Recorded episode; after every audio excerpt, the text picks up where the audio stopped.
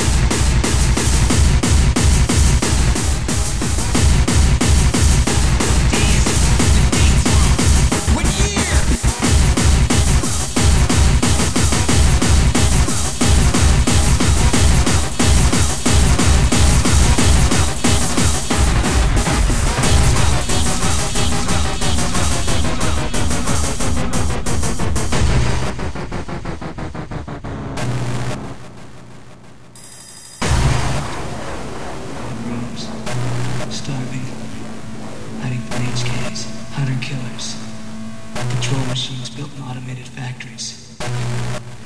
There was one man who taught us to fight, to storm the wire the camps, to smash those metal motherfuckers into junk.